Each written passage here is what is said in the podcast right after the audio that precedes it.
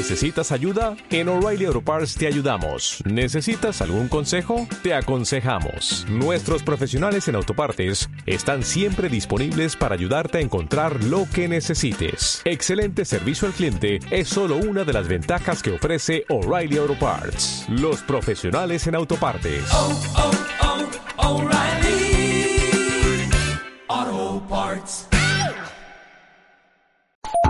Domingos de 19 a 20 por Radio Universidad. El Escuadrón Nerd. Un programa lleno de infos sobre la cultura pop.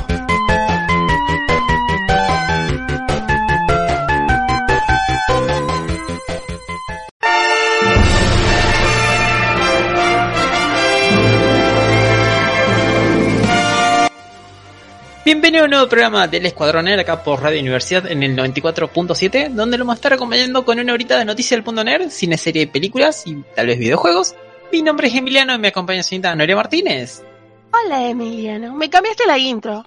Tal me vez, sí. cosas- me agregaste unas cosas ahí, no sé por qué. Y me olvidé de algo, me parece. Sí, tal vez, sí, sí, voy a tener que recordarlo para la próxima vez que te haga burla. ah, sí, si lo cambio siempre no me puede hacer burla. Sí, porque me voy a olvidar. Estamos a finales de año, ya estos momentos ya no recuerdo nada. Vamos a hablar de manualidades, clases de crochet y cómo ahorrar combustible de seis maneras diferentes. Hoy en el Escuadrón Nerd. Sí, ¿cómo ahorras combustible? Andando en bicicleta. Fin. Adiós. No, no, no te vayas, no te vayas. Todavía tenemos todo un programa. Y el señor Martín López vendrá en algún momento, tal vez más tarde. Nos dijo, esperemos. Y si no viene, ¡ah! ¿Qué hacemos? Volvemos a la teoría de que Boy y Martín son la misma persona, porque la semana pasada sucedió lo mismo, pero al revés. Ay, sí, ¿viste? Alguien Sí. desapareció, me parece que alguien no, no sé, tuvo problemas.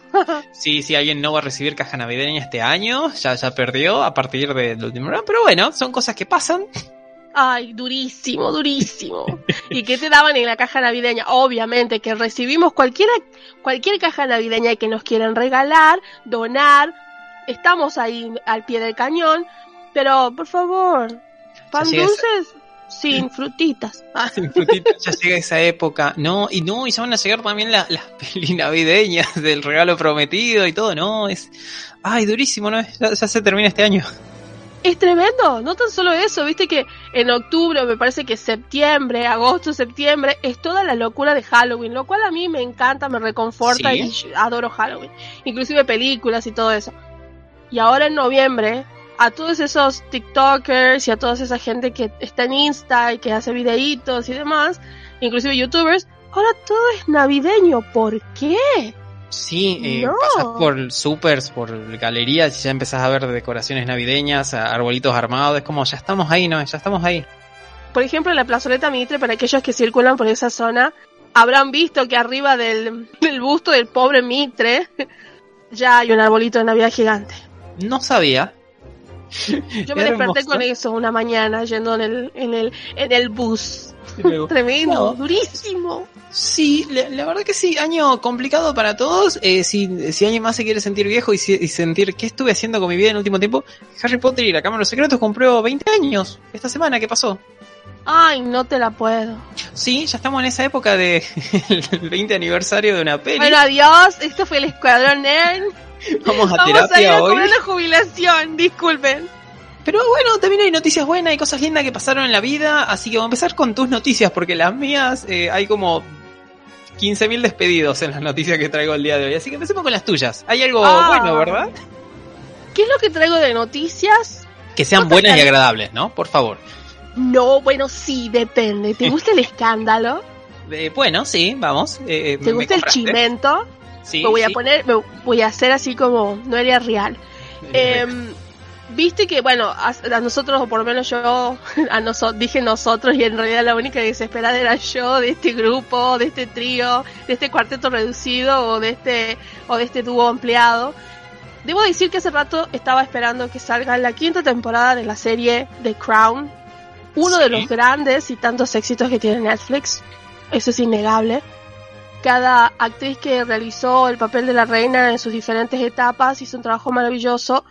Y la verdad que la señora Staunton, que estuvo en esta quinta temporada y va a estar en la sexta temporada, hizo también un trabajo bello. Bello, es impresionante verla. Obviamente que aquellos que somos fans, así como dijimos de Harry Potter, vemos a Dolores Umbridge, pero al verla como está eh, caracterizada, sinceramente era como verla a la reina. Bueno, Sí. cositas que pasaron. Debo decir que es una de, la- de las temporadas que menos me agradó, o por lo menos la que menos sentí como que estaba viendo algo que no conocía, tal vez porque por haber sido un niñe Sí, en la época la- los eventos de la serie, tal vez como de conocías Claro. algo, sí. es como que eh, yo ya me he visto parte de este escándalo y tal vez en documentales, inclusive en tops, en cualquier canal de YouTube, siempre que te pasaban alguna cosa de las de los escándalos de los reyes, aparecían estas cositas. Básicamente esta quinta temporada trata de 1992, un año muy complicado para la reina, se quemó el palacio donde ella vivía, tres de sus hijos rompieron sus matrimonios, pero por sobre todas las cosas, debo decir y lo cual a mí me pone muy contenta. Tal vez porque yo no sé, como ya hablamos con Martín muchas veces de esto, nosotros no nos gusta el rey Charles. La verdad es que lo dejan no bien parado a Charles y hay mucha gente, inclusive actrices y actores salieron a decir que el creador de esta serie estaba haciendo un trabajo espantoso. El señor Peter Sí. Morgan estaba tratando como diciendo de que él está sacando rédito de la muerte de la reina y a mí me sorprendió mucho que la dama Judy Dench salga a repudiarlo y a decir que los actores que están trabajando en la serie tendrían que haber tenido un poquito más de decencia, lo cual me pareció mucho, la verdad, porque están trabajando. Es más, ahora si ustedes van y ven en Netflix van a ver que hay una suerte de como cartelito diciendo que es una serie dramática y que todo lo que está sucediendo es una dramatización de hechos reales, que no es la realidad en sí, no es un retelling, no es un volver a contar algo que ya se sabe, sino más bien es una dramatización. Muchísimos periodistas también salieron a decir que ahora el nuevo rey no sale muy bien parado y que también es innegable que gracias a esta serie, inclusive desde la temporada anterior, es impresionante cómo la Lady Diana Spencer está en la boca de todos. Hay chicos que no sé, 13, 14 años, niños que nacieron en este mundo, niños que ya nacieron con internet y con celular en la mano, están haciendo a una movida que se llama eh, algo así como el bound, como que se empiezan a vestir y utilizar la moda de Lady Diana Spencer y hablan y hacen videos y compilaciones. Tanto así que hay muchas personas que en las redes sociales del rey y de su esposa empezaron a, a poner tantos comentarios de Lady Diana que en las publicaciones que hacen tuvieron que sacar los, desactivar comentarios. Los comentarios, sí. La serie siempre se esforzó por ser como, entre comillas, rigurosa de manera histórica, como de contarnos cosas que sabemos que pasaron, pero a la vez que no se saben o que no son de público conocimiento, pero siempre 100% reales. Más allá de, obviamente, la ficción que necesita tener una serie para ser interesante y llamar la atención. Sí, en parte sí, pero vos O era- que Pregunto porque parece- eh, sí, vi, vi parte de esto y hay mucha gente que decía que no, es todo mentira o no, pero es como, eh, pregunto de esto por- para saber si eligieron como una especie de Boca River de cada uno elija su lado, a ver cuál es el que más le gusta, si están a favor de Charles o en contra de Charles. Me parece que ya es como medio. Yo creo que estoy más al lado del autor en este sentido. El señor Peter Morgan es el que realizó la película La Reina con Helen Mirren, la cual ella ganó el Oscar por haber protagonizado a la reina Elizabeth en un momento muy peculiar, que esto me parece que va a ser lo que se va a tratar en la temporada siguiente, que en esta película con Helen Mirren de hace, no sé, en 2000 y algo, puede ser que sea esa 2006. película, 2006, habla cómo la reina y tanto Tony Blair y todo lo que sería Inglaterra, o específicamente la reina y la familia real, lidia y encara la muerte de Lady Diana Spencer. Entonces, me parece de que yo ya veo que el señor Peter Morgan tiene como una suerte, este, se postula para un lado, se, la balanza va por un lado. Yo creo que ya la mira, un lado. No era como un juego de tronos que te presenta todas las opciones y vos vas eh, haciendo porras por tu lado favorito, sino él ya eligió una posición. Yo creo que él verdaderamente admira la vida de lo que es la realeza y por sobre todo la vida de la reina, porque él enfatiza momentos y lo humaniza de tal forma, tal vez es la visión que él tenía de la reina Elizabeth, lo cual me parece muy bueno. Y también te muestra que la familia real es un trabajo, eh, lo dice una y mil veces, y yo creo que con la reina Isabel se murió la última monarca que verdaderamente consideraba que era un trabajo que tenía que ser digno para la gente, y ella también sabía todo lo que venía. Y creo que también él tenía como cierto corazoncito, su corazoncito puesto en el lado de Lady Diana, y se nota, capaz que en la televisión misma, en un canal en San Miguel de Tucumán, hablaban de Lady Diana Spencer, porque ella vino inclusive de la Argentina. El ícono que ella se convirtió, creo que trasciende tanto que tal vez pueden decir cosas malas de la reina, pero no de Lady Di, ponele. Y creo que tal vez la serie va por ese lado. Entonces sí, no lo deja muy bien parado. Y creo que él también, más allá que cuenta cosas históricas, también le pone un poquito de su corazón y su pensamiento referido a estas dos mujeres o a la vida de, la realeza en general. Pero la serie es hermosa, no, lo, no voy a negar eso, es muy linda. La actriz, la señora, creo que Dipdiki o Dipdiki, algo así, que hizo de Lady D en los años 90, impresionante. No puedes sacarle los ojos de encima, porque te digo hasta cómo habla, cómo se para, cómo, cómo se maneja, era impresionante. No es que hizo una copia, sino de que verdaderamente esta, actriz se volvió Lady D.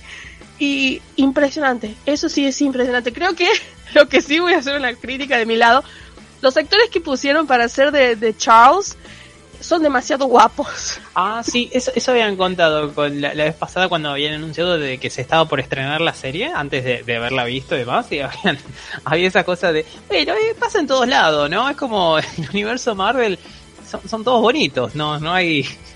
Bueno, pero pero es como que no, no, no podemos comparar porque esos son como personajes del, de los cómics y cada autor que los dibujó le dio su impronta en cambio, este es un hombre que vive, o sea, lo estamos viendo. El señor lo vemos, tampoco es tan agraciado, digamos que. Pero bueno, los actores son, muy guapos. Sí, pero de nuevo, sí, si a mí tienen que hacer un, una peli del programa, es como, eh, sí, tráemelo a The Rock para que me haga yo, o a, a Kira Knightley, como ya había dicho la vez pasada, es como abierto a cualquiera. Sí, yo también, en ese sentido sí, pero bueno, quiero creer que Charles eh, Windsor no elige a sus personas, no elige a los actores, pero bueno, eh, sí es cierto. después como vos contas que le están tirando por todos lados y bueno, dale a alguien lindo por lo menos, después de todo lo que le bueno, encima, sí. Tal vez, tal vez pase por ese lado, pero la verdad que la serie es muy hermosa, yo la recomiendo totalmente, me parece que sigue siendo de mis favoritas, como yo siempre cuento y como dijo la señora Targaryen Legrand, y el público se renueva a mí me encantan las series de, periodos históricos y me gusta mucho la cultura y toda esta cuestión de los ingleses, que para mí es como una suerte de, cuento de hadas.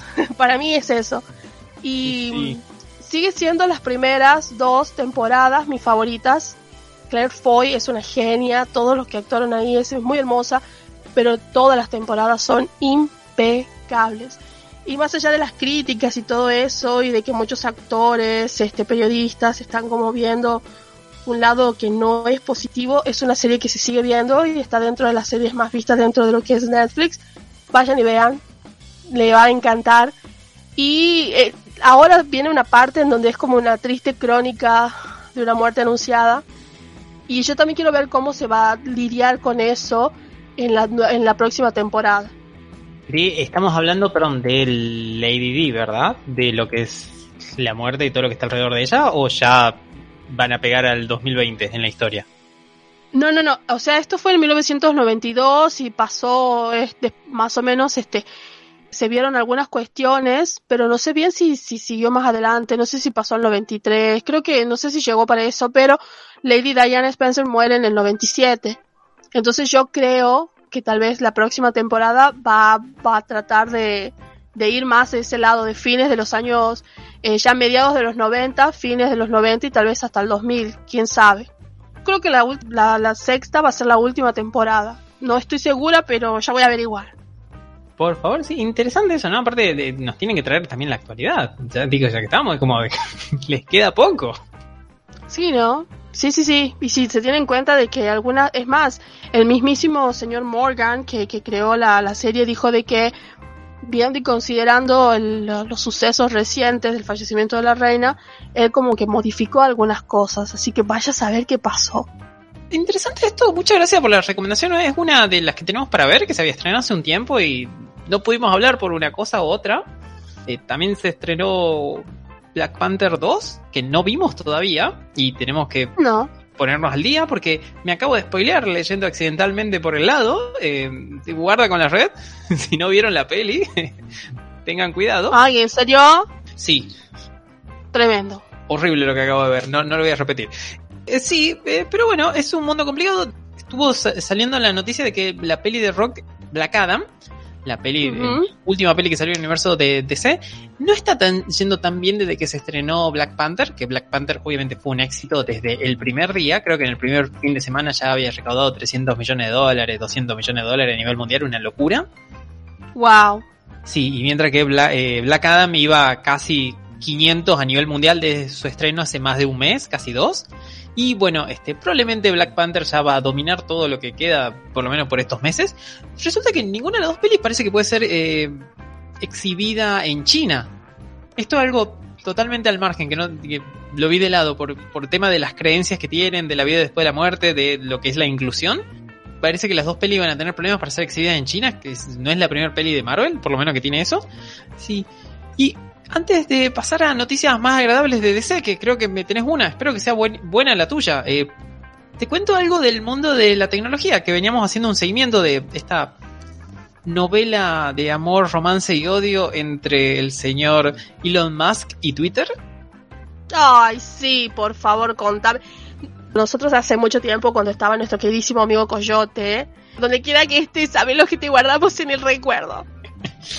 Hablábamos siempre de esto como que había unos nuevos supervillanos, que siempre hablábamos acerca de- del señor Amazon y el Sí, señor Jeff. Bezos, sí, que eran los dos que obviamente para, eh, en la vida de ellos, ellos son héroes, ¿no? Por Totalmente. supuesto. Y después, bueno, cuando vas viendo las cosas que van haciendo, cómo te van contaminando el cielo, cómo van haciendo cosas como de, ay, es complicado, porque sí, por un lado le da trabajo a mucha gente, pero por otro lado me está destruyendo el planeta, no sé.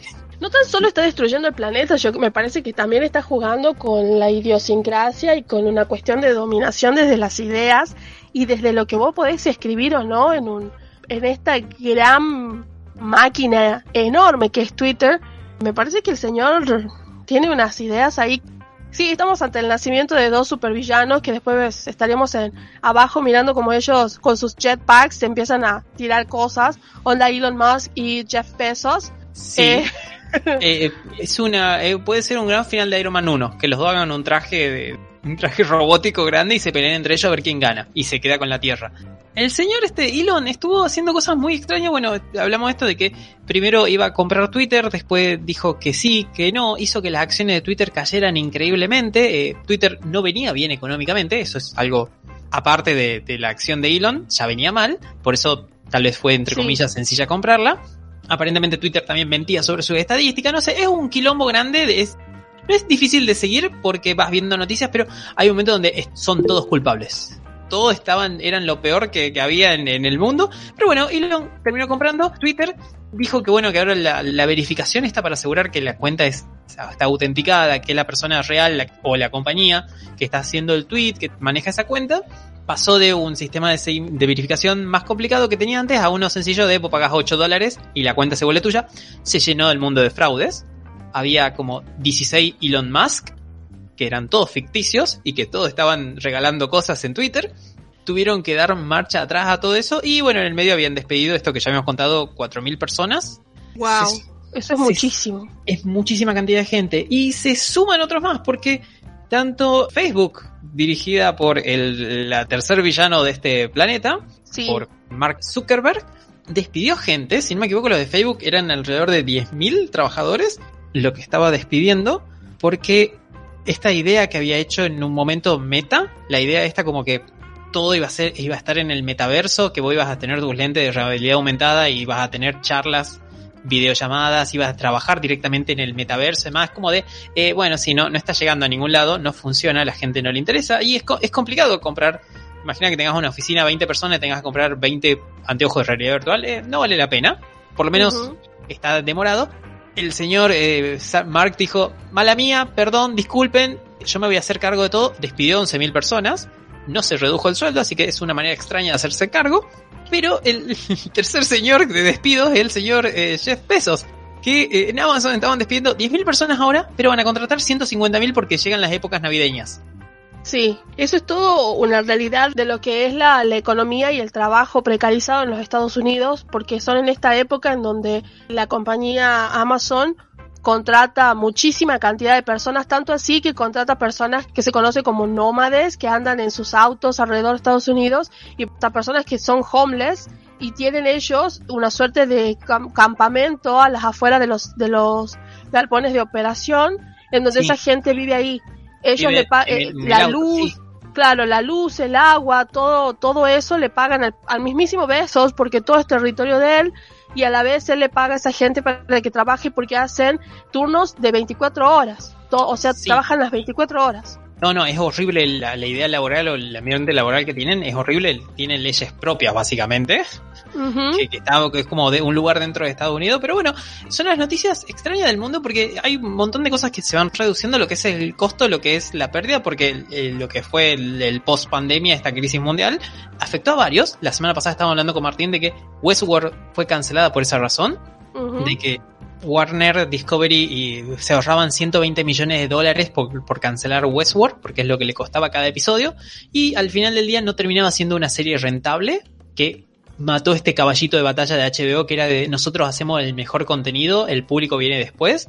Bueno, ahora no, es como vamos a hacer contenido que, que nos permita seguir viviendo. Sí, bueno, eso tiene que ver con la recesión que está sufriendo Estados Unidos. Sí, y bueno, eh, yo metí la, el, pie diciendo algo de Warner. ¿Vos tenías algo de ahí? Sí, también, pero antes que nada, otro, así, siguiéndole el camino, otro villano? camino, creo que siempre lo va a ser en mi libro de villanos, él siempre va a ser un villano. El mismísimo nuevo rey de Inglaterra también despidió a más de 1500 trabajadores del palacio y personas que tenía contratado su madre ni bien él ascendió, dejó un montón de gente sin trabajo. Que... Ah, sí, sí, cierto. Esa no, La, sí, no la toqué, pero bueno, porque era estaba hablando ahora de la relación a tecnología, pero sí, tenés razón, nos habíamos olvidado de eso cuando, creo que antes de que salga la, eh, la temporada, que cuando estaban grabando la última parte de The Crown, se suspendió el rodaje por la muerte. Y ahí nos enteramos que había un montón de gente que no iba a volver a trabajar cuando ya termine esta época de, de lo que sería el periodo de luto. Sí, sí, sí, más de 1500 trabajadores que trabajaban en la todo lo que hacía dentro de los sirvientes y personas este que, que estaba alrededor de lo que sería el palacio y demás, dejaron, quedaron sin trabajo, pero por orden de del nuevo rey. Así que bueno, otro otro villano más. Sí, lo que yo te traigo de, de la Warner me parece que es algo que nosotros estamos muy muy contentos porque está relacionado a nuestro queridísimo Keanu Reeves. Sí, sí, el señor Neo el señor Point Break. El señor copado del universo, el señor John Wick. Perdón, John Wick. el, Que, el que puede asesinar gente con un lápiz, sí. Exacto. ¿Te acuerdas que nosotros decíamos que, eh, no sé, hay cosas que estaban pasando que eran muy locas, en donde le preguntaron al señor este, Keanu Reeves qué película te gustaría hacer o qué, quisieras retomar, y él dijo, bueno, me gustaría hacer la segunda parte de Constantine. Y enos aquí. anunciando que tal vez Constantine 2 tenga la calificación R, porque está más cerca de lo que nosotros pensábamos. Y se dio.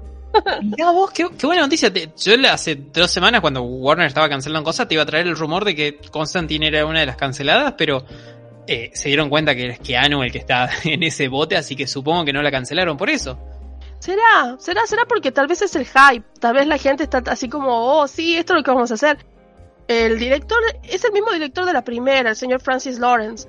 Él quiere, está peleando para ver si esta la pueden verdaderamente poner con una clasificación R que, no sé si recuerdan, la del 2005 tenía una calificación PG-13, o sea que era, no era apto para todo público, pero para mayores de 13 años. Y o sea que esto ya sería para mayores de 18 años, asumo que sería por un tema mitad terror, mitad violencia o mitad insultos, porque si decís dos veces la palabra fuck, eh, tu peli automáticamente pasa a ser mayor de 18 años. Claro, me parece que tal vez lo que... La verdad que ahí no podemos decir porque no sé si el señor Keanu Reeves dice muchas malas palabras. Es como... Es tan propio que yo no recuerdo, te juro no recuerdo si él alguna vez dijo alguna mala palabra en alguna película. Tal vez sí, pero no lo recuerdo. O sea, imagínense cómo uno elimina cosas de los personajes. Pero yo creo que el señor está tratando, el señor Francis Lawrence está tratando de subirse también al barquito de lo que, de lo que hizo, bueno, Fox con, con Deadpool. ¿Cómo se llama? Con Deadpool. Logan. Claro. Lo cual no sería, no, no, estaría mal, porque si uno ve que, bueno, primero que Constantine es un personaje que nació allá en 1985 y no es de los de los de mainstream, no son los como los eh, era como el personaje dentro de la triada eh, Mujer Maravilla, este Batman y Superman, sino más bien apareció como un personaje medio oscuro que lidiaba con cuestiones oscuras, la parte de la magia que está muy presente dentro de, de lo que es de DC pero él no salió específicamente de DC, él no era de, de, otra subsidiaria de DC. Sí, era de otro lado, después fue comprada. Eh, que él empezó siendo Hellblazer, no, no era Constantine hace poco, creo que se cambió el nombre, de eso solemos charlar, de que el cómic de sí. cuando vos buscabas, eh, che, dame un cómic de, de, Constantine, era como, ¿quién? Se llama Hellblazer. ¿Por qué le decís Constantine? Bueno, sí, se llama Constantine, claro, claro. pero, pero sí, estaba toda esta cosa. Interesante esto, me, me encantaría la, la idea esta de dar pelis que sean para mayores de edad, por el tema de que sea tal vez una, una trama un poco más madura, tal vez. No, sí.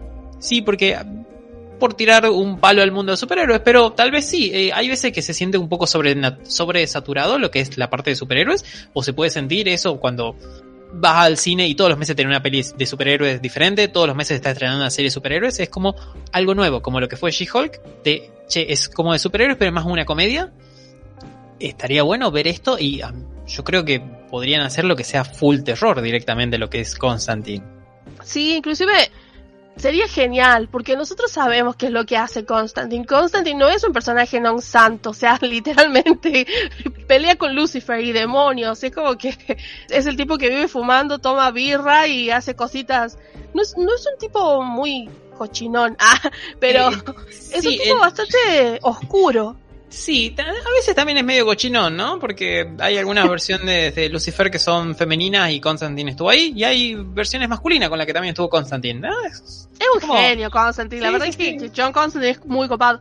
El señor este Francis Lawrence dijo de que primero que él está contento porque dice que la Warner sigue estando eh, como parte de, de, todo este universo, pero él sabe que bueno que al principio fue como que le dieron un PG-13 que significaba violencia, sangre, lenguaje vulgar, este o soez y algún contenido que, que implica sexual. Pero bueno, dice que en un momento la clasificaron, o sea, la agencia de clasificaciones le había dado una calificación un poquito más dura, onda, no dura, pero más, este, clasificación R. Pero bueno, por cuestiones de edición y demás, como que salió siendo lo que fue la del 2005. Y él considera que tal vez ahora, ya siendo, habiendo pasado tanto tiempo y, y habiendo visto experiencias como la de Deadpool, o otras, así como hablábamos, como lo que vos decías de She-Hulk, o, tal vez otras cuestiones que, que, están más para el adulto en general, él quiere o, espera que pueda tener la posibilidad de este segundo, que es Constantine 2, tenga esa clasificación. Así que la verdad que a mí me encantaría. Me encantaría. La verdad que sí. A mí aparte está bueno la, la idea también de mezclarlo un poco con terror porque la primera Constantine eh, empieza con un exor exorcismo, ¿verdad? Que sí. Tan es la verdad que está buena la idea de mezclarlo un poco con la idea del exorcista, justamente que sea terror, 100% terror. Obviamente, hay superhéroes, sí, pero en Constantine lo, lo, principal son demonios, básicamente. Y mezclado con lo que fue la serie de Constantine, está interpretada por este Matt, que siempre nos confundimos el apellido. Ryan. Era, Ryan, muchas gracias, Matt Ryan. Era básicamente terror, o sea, terror ambientado para la tele, terror entre comillas económico porque iba a pantalla chica pero la verdad que funcionaba bastante bien. Sí. Y a lo que es eh, Keanu, yo creo que le vendría muy bien esto. Y me, encantaría verlo, ¿no? Es como de, necesito verlo ya. Esto es, esta es la peli que iba a salir de la parte de J.J. Abrams, ¿verdad? De que iba a ir para su productora, que era Bat Robot, que eran, había dos pelis. Era esta y la otra de un Superman que no sabemos qué va a pasar. Sí, la verdad que yo no sé si esta estará o no, porque bueno, yo creo que el señor, el mismísimo señor Francis Lawrence también puso plata y creo que también está poniendo plata a Keanu Reeves. No sé si van a necesitar específicamente el apoyo del otro señor, así que mm, no sé qué, no sé qué pasará. no, no sé si le apoyo, pero por lo menos él tenía firmado el cosito que lo iban a hacer con él. Hay que ver qué, qué Ah, pasa ahí, porque sí, to- todo puede cambiar dinero, acá. señor. No, acá- Ponga acá puede- dinero. por favor, sí, ponga la peli algo, porque puede pasar de todo, o sea, de, de Flash es la única que no van a cancelar porque ya pusieron demasiado dinero encima, pero acá todo, todo es negociable. Sí, otra cosa que yo espero que por favor Warner dé la segunda temporada de, de, de, de nuestro queridísimo gran personaje que no sabíamos que necesitábamos, pero lo amamos y lo queremos del señor, del personaje de John Cena, que actúa el señor John Cena, Sí, que es Peacemaker. este, Peacemaker, por favor, quiero una segunda temporada. Ya que el señor James Gunn está como manda más, por favor haga. Hágalo realidad. Te cuento, bueno, ya que estamos, eh, Peacemaker es una realidad, la temporada 2 sí va a aparecer, ya se Sí. está hablando, se va a hacer. Hubo una increíble cantidad de cosas que nombraron de- desde que llegó James Gunn. No les voy a contar ahora porque hay unas cuentas que me parece que son bromas, pero no estoy del todo seguro porque James Gunn tiene un humor raro. ¿Viste? ¿Te acordás de este personaje Whistler? Whis- Whistle, Whistle, Whistler? Sí, Whistle. Sí, es como una... No es una marmota, no sé, no sé qué definirlo, es como una especie de eso mapache. es una de ardilla gigante, una, una, una cosa espantosa, horrible. Aparentemente iba a haber una, una- un especial navideño de él. Hubo un montón de noticias que, que pasó James Gunn. Me da dudas de saber qué sucedió. Una es esa, la, la otra es una serie de comedia, drama de la familia de Shazam, de los miembros de la familia de Shazam, para la televisión. Hubo un montón de, de anuncios pequeños que venían de la parte de James Gunn. No, no lo voy a contar ahora porque eh, son- me, me hacen dudar un poco, la verdad. También como, como que llega Mr. Terrific. Ese mismo, es, ese es, todavía es como el rumor del rumor, porque lo único que hizo eh, James Gunn fue poner la foto de Mr. Terrific, un personaje de DC súper desconocido, clase C, que creo que era un... Como Peacemaker. Es, es peor, tal vez, es peor, creo. O sea, estuvo en Bo- estuvo más conocido porque estuvo en la serie Arrow, pero si no me equivoco era un deportista olímpico que además era muy bueno con la tecnología y había construido unas esferas que, que eran como Skynet, básicamente súper inteligente y que volaban y hacían cosas. E- esa es la definición, hacían cosas. Él puso la foto de Mr. Terrific diciendo como esto va a ser divertido o esto va a estar bueno y no anunció nada más. Entonces no sabemos, ¿va a ser una serie? ¿Va a ser una peli? ¿Va a aparecer en las pelis? Bueno, pero por ejemplo, lo que yo estaba más o menos viendo es de que el señor James Gunn, junto a una persona que yo desconozco, tal vez vos podés decirme quién es, es el señor Peter Safran. Sí, los nuevos CEO de, de Warner, de la parte de, de DC Comics. Ah, mira, dice que ellos tienen o desean o quieren hacer un plan de entre 8 y 10 años de contenido. Tal vez todo esto que nosotros estamos escuchando es el futuro que James Gunn quisiera para la Warner con DC. Ojalá. Ojalá que sí. Estuvieron hablando en esta, en esta charla lo, lo que vos estabas diciendo de que no va a haber cuatro Batman al mismo tiempo, que es una charla que estábamos hablando de que va a haber multiverso o no, porque Marvel medio que abrió un poquito la puerta, pero no entró del todo. Dijeron que no, que van a bajar la cantidad de Batman, va a ser uno solo o dos a lo sumo, porque está esta de Matt Reeves, Sí. que luego va a salir la, la peli, esta serie que iba a ser de- del pingüino. Sí, y bueno, van a bajar, van a ver una Joker 2. Además, es como va a ser un universo raro, porque está James Gunn, pero raro de porque DC se está rearmando bajo el paraguas de lo que es Discovery. Evidentemente el señor James Gunn tiene muchísimos planes. A mí lo que me sorprendió y me gustó mucho es de que el mismísimo James Gunn puso fotos e imágenes de, de Henry Cavill como Superman. O sea que, loco, si él me hace una peli, si él me hace una peli de, de- de Superman, yo, yo, yo, yo no digo que no. Señor, es hermoso lo que usted está haciendo, me está ilusionando, porque hasta el momento lo que usted está produciendo para lo que fue DC, me, me gustó el Escuadrón Suicida, eh, esa, ese nuevo reboot del Escuadrón Suicida, inclusive este lo que hizo con Peacemaker, me encanta, no sé. Sí, sí, la, la verdad que lo que él hizo funciona y fue muy bueno. No había muchas cosas en algunos casos con que compararlo, pero es muy bueno lo que hizo. Y hay algo que no charlamos la semana pasada porque nos agarró ya sobre la hora, es el fallecimiento de Kevin Conroy. Tremendo. Tremendo. Para muchos niños, tal vez yo, vos no. Ah, es como la voz de nuestro, de nuestro Batman, porque es más que evidente, el señor Adam West fue el Batman que mi abuela me, me hacía ver junto con el zorro. Sí, Obviamente yo sabía que Adam West era Batman, pero cuando allá lejos de ese tiempo, cuando salió y surgió el canal de Warner Channel y empezó con la parte de animación y sacó este magnífico producto que todavía yo sigo amando, junto con el señor Bruce Timm, la serie animada de Batman, el señor Conroy fue mi primer Batman que escuché en inglés. La, la verdad que era muy bueno. Para mí es el Batman de los videojuegos, yo lo conocí por ahí. Y es Claro. increíble el- el- lo que le da al personaje, cómo lo actúa, las voces que pone, tanto como Batman como, como cuando es Bruce. Pero lo que es él siendo la voz de Batman, la verdad que es increíble. Sí, yo creo que cuando yo leí esa noticia, que bueno, yo te la pasé inmediatamente a vos, a mí se me piantó el super lagrimón cuando vi la dedicatoria del maravilloso Mark Hamill, porque él dijo, se murió mi, se murió mi Batman, se Sí. murió mi Batman. Sí, Y- Mark Hamill, para el que no sepa, hacía de- del Joker, básicamente el- cada vez que Kevin Conroy hizo Batman, Mark Hamill estaba haciendo ahí haciendo el Joker. El- uno de los mejores Joker de cuestión de voz, es, impres- es impresionante que sea Luke Skywalker, pero él le dedicó durante todo el tiempo después de su fallecimiento videos, le dedicó imágenes y cosas de, todos los tiempos hasta la última vez que se juntaron en algún Comic Con o en algún con. Y la verdad que muy triste, muy triste, o sea, para todos aquellos que somos fan o por lo menos fan de, de esa época muy linda, de ese revival, de esa, de esa nueva etapa que nos dio en la cuestión de animación el señor Conroy, inclusive hasta para las nuevas generaciones, porque él apareció en Titans. Eh, no, no, él apareció en Batwoman. Ah, tenés razón, en Batwoman, tenés Sí, razón, en Sí, en Titan Batwoman. apareció eh, Jorah Mormont de Juego de Tronos. Sí, tenés razón, tenés en- razón, porque me acuerdo que yo creo que largaron las noticias de, de los ambos, de ambos Batman casi al mismo tiempo. Y era, tenés razón, fue el señor, el señor que hacía de Jorah Mormont para los Titans y para Batwoman fue el señor Conroy. Sí, la, la verdad que sí que era la primera la primera vez que le ponían la, la cara al personaje. Siempre Sí. estuvo, ya sea o de manera animada para series o de manera animada para videojuegos.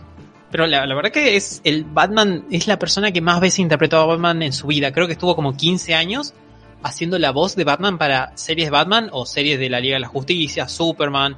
Eh, ay, esta que estaba por acá, Static Shock, Static Shock eh, la serie Batman del futuro. Estuvo en todos lados. Cada vez que estaba la voz de Batman en algún lado, era él inclusive en los videojuegos, salvo en el último que fue eh, Arkham, ah, esta, esta que vos me contaste, Arkham Gotham Knights, los caballeros de, de Ciudad Gótica, que Sí. es, es un evento que sucede después de que muere Batman. Es un videojuego que está ahí, pueden ir a verlo, no, no lo charlamos porque no parece estar tan copado como dijeron, pero bueno, la triste noticia de que se fue Kevin y bueno, lo que nos queda para consolar es que está todo el contenido de DC para disfrutar de él, cada una de las pelis donde él es Batman y la verdad que valen la pena. Si ya vieron la serie animada y les gustó y la vieron en español, prueben en inglés a ver qué les parece. La verdad que vale escuchar una voz que es inigualable y absolutamente reconocible. Una vez que la escuchás, la vas a reconocer en cualquier lado. Sí, y va a empezar a hablar en tu cabeza con esa voz. A partir de ahora Batman tiene esa voz. Sí, totalmente. Muy triste, muy triste. La verdad, él estuvo batallando contra el cáncer hasta el último momento, que eso contó también el señor Mark Hamill. Y dice que fue un lord, como siempre, fue un genio hasta el último momento, la peleó a full. Pero bueno, cosas de la vida, cosas de la enfermedad. Pero qué triste, esta parte es muy triste. La verdad que sí. Eh, ¿Te cuento algo que te pueda alegrar un poquito? Esperemos. Bueno, ¿Te gustan las cosas gratis? sí, obvio. Ajá, como sé que, que me vas a responder si te preguntas si te gustan los videojuegos, te voy a decir, hay dos videojuegos gratis para esta semana. Ay, no, justo no. Chao. No, no pregunté, no, ¿eh? Hay dos juegos gratis. Uno se llama Dark Deity, como Deidad Oscura. Oh, interesante nombre. Sí, sí. eh, es un RPG de estrategia, es un, de estos juegos donde vos tenés como una party, un grupo, que es como casi como un juego de rol donde tenés diferentes personajes con diferentes habilidades y tenés que luchar en, en lo que es una lucha por turnos. La verdad que está bueno, va a estar gratis en Epic Games hasta el jueves 24 de noviembre, al mediodía. Y el otro juego que te puede llamar la atención se llama Evil Dead, The Game. Y ubicas Evil Dead, ¿verdad? La serie esta donde está Ash Williams. Sí, nunca fue de mi agrado, así que estamos, eh, no estás como... mm, Ay Dios, no te la estoy vendiendo cierto. Esta, esta me gustaba a mí, no a vos, me había olvidado. era como, ah, ah, no, no, la verdad con que razón. no. Ah. Con razón me alegraba tanto esta noticia, era para mí, no para vos, perdón. Bueno, eh, viene el juego de, de Ash, justamente Evil Dead, que es un juego donde eh, interpretas a los personajes de las series o a monstruos y tenés que sobrevivir contra los otros, contra lo que estés luchando. La verdad que está muy bueno, es, multijugador cooperativo. Es donde vos sos Ash eh, o alguno del equipo que tiene de la serie nueva que hubo y vas luchando contra el monstruo de turno. La verdad que está bastante bueno cuando lo jugás en amigos o ves gameplay. Tenés momentos para asustarte y momentos donde puedes gritar groupie totalmente.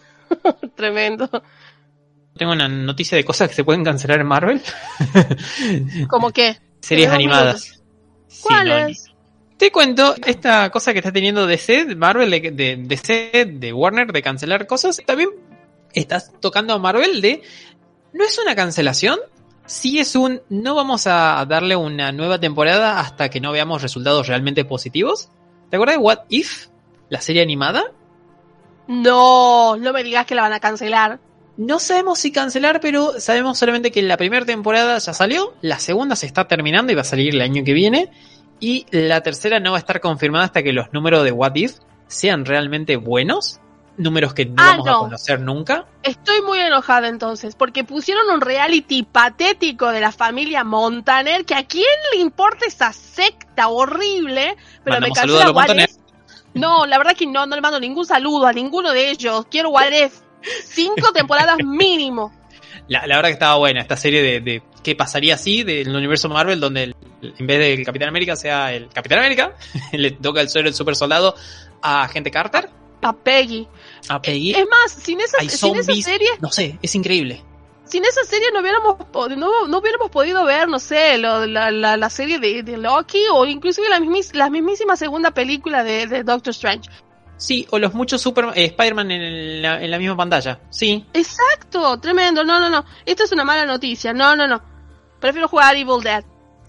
Y te cuento la- las otras cositas que están ahí que no sabemos qué va a pasar. Es Marvel Zombies, la serie que habían anunciado que, que salió en What If, que iba a Ajá. tener su propia temporada o su propia peli. Va a ver la luz, no se sabe en qué momento del 2023, pero de entrada está dicho que si no funciona con los números, no va a haber una segunda temporada.